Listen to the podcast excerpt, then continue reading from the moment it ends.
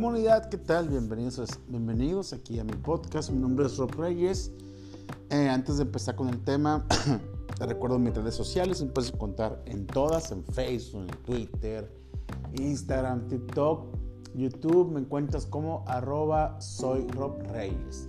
Al igual en formato podcast, me puedes encontrar en plataformas como Google Podcast, Apple Podcast, Anchor y Spotify me encuentras como Soy Rob Reyes. Ahí estoy a tus órdenes para cualquier duda, comentario, sugerencia, plática, etcétera, lo que sea. Hoy comunidad quiero hablar acerca de un tema al cual titulado ¿Te sientes viejo o vieja?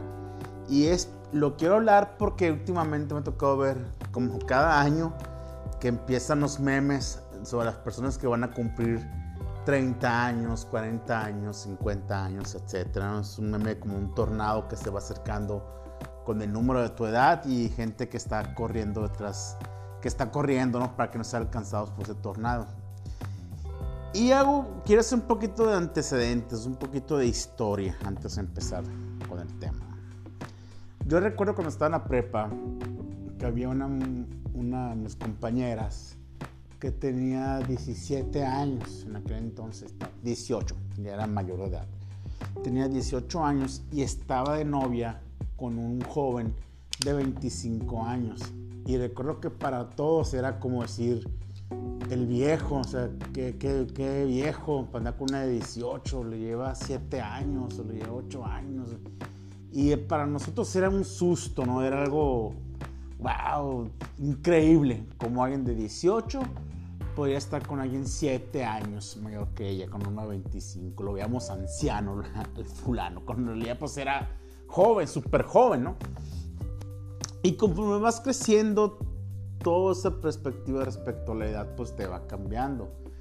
Hoy escuchas que se murió alguien, no sé, a los 50, 60 años, y dices, tan joven, o sea, te cambia la mentalidad, pues. Porque pues tú también ya vas creciendo, ya vas madurando mentalmente, etcétera, ¿no?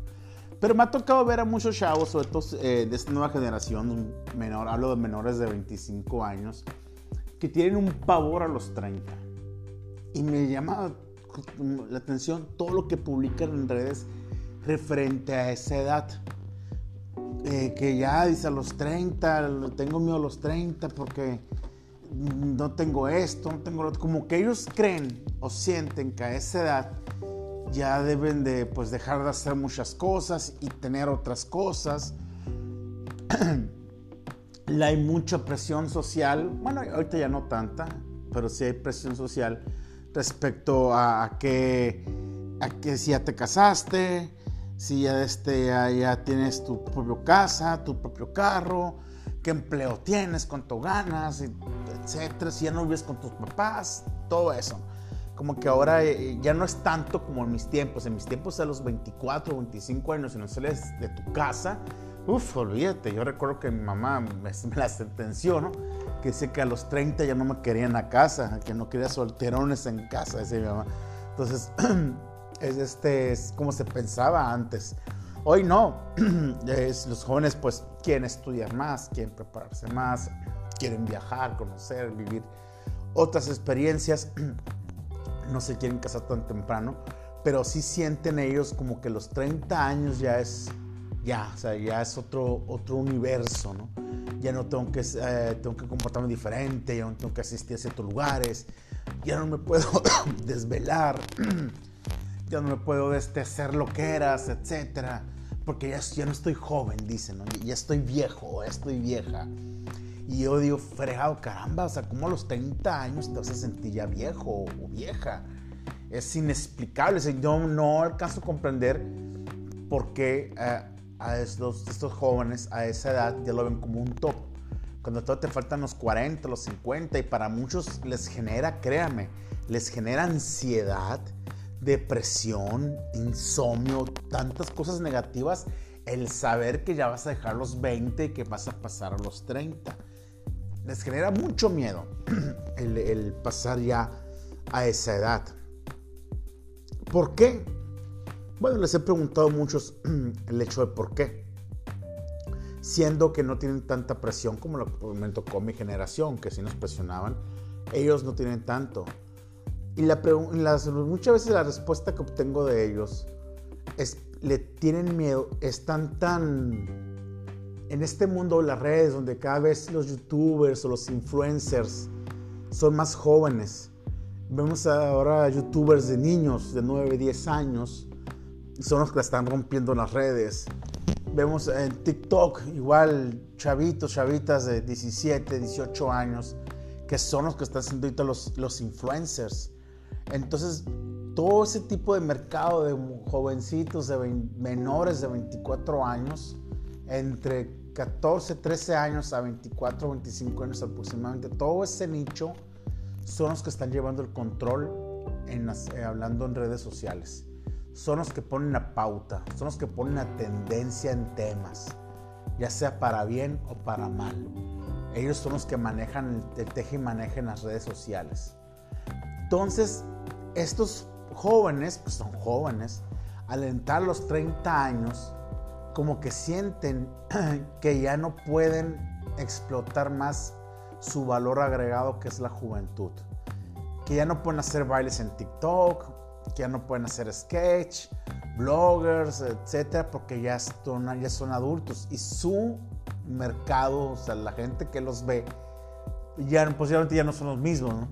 No va a ser un público que te veía a tus 15 años, ahora a tus 30, ya no ya cambian los gustos, etc. Y como que siento que es eso, el saber que ya tu imagen no va a ser tan explotada como lo solía ser antes. Hablando imagen explotar, imagen sacarle provecho a todo lo que tú haces. Ya tu creación de contenidos ya no va a ser la misma, ya pero ellos ya se terapian a eso. ¿Por qué? Porque los que marcan la pauta, ahorita los que marcan las redes, te repito, los de 13 a 25 años, ellos son los que dicen ya está viejo ahora.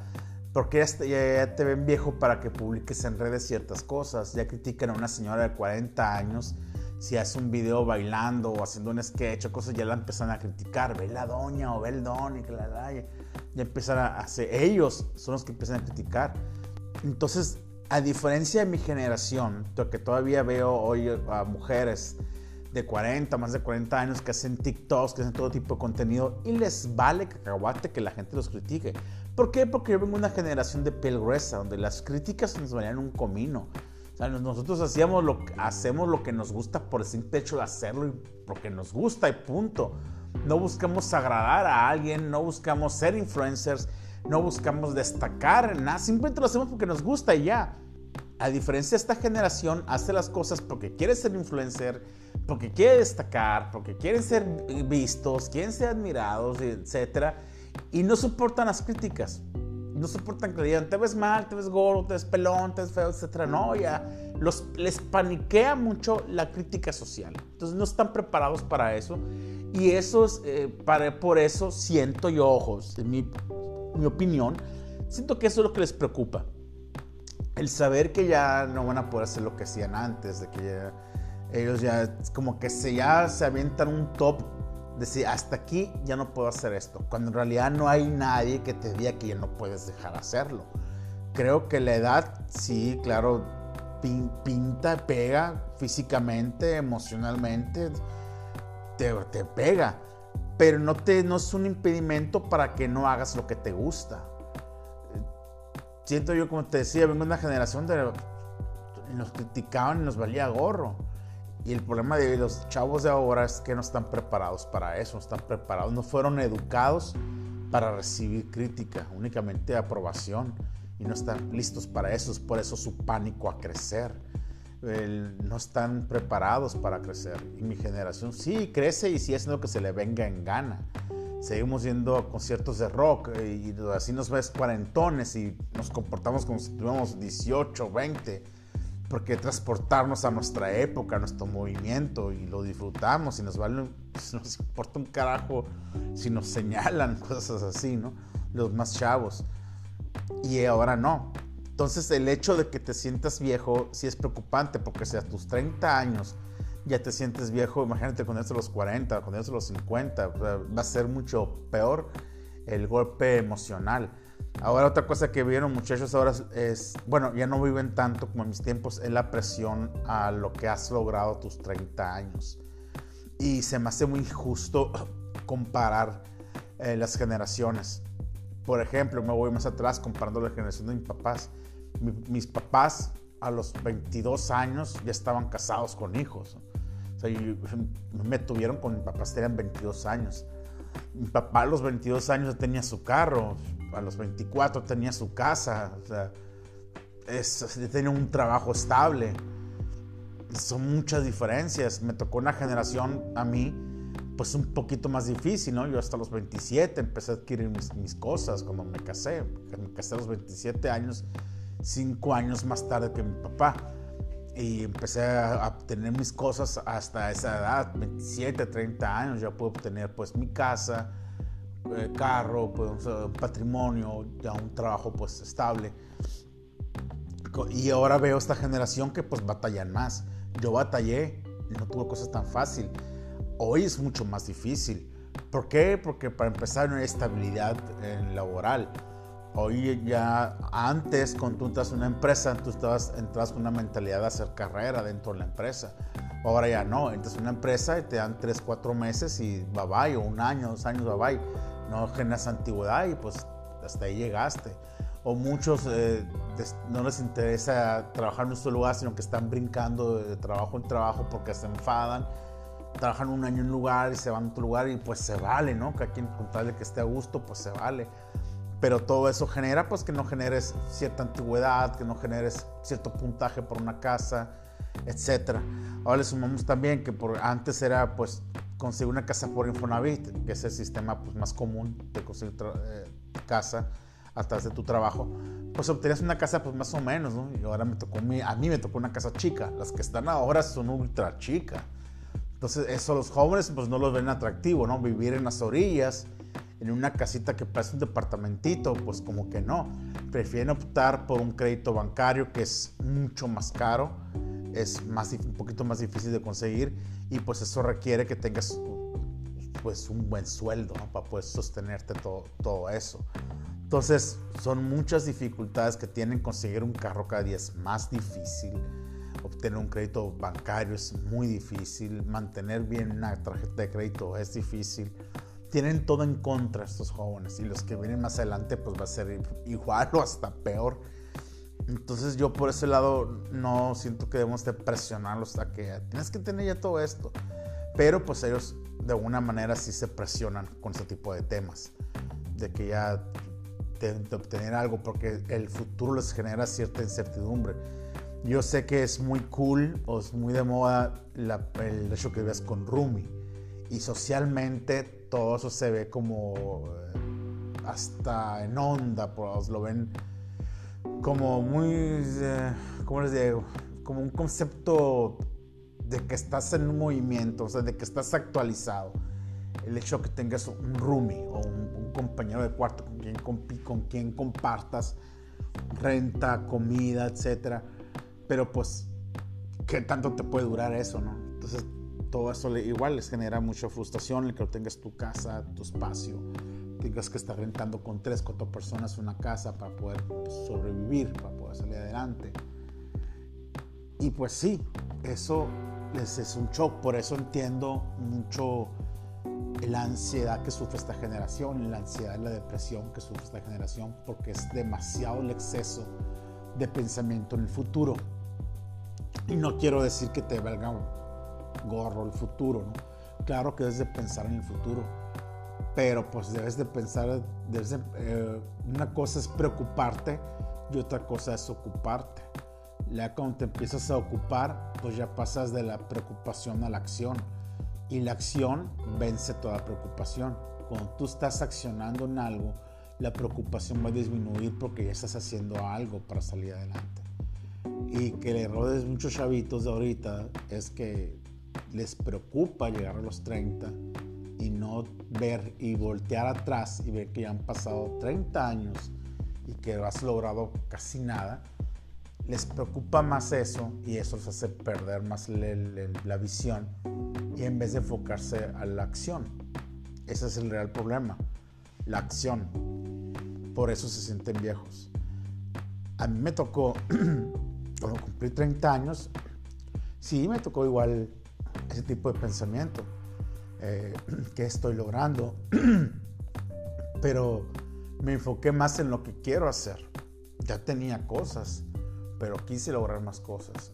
Y eso creo que es lo que te motiva a seguir adelante.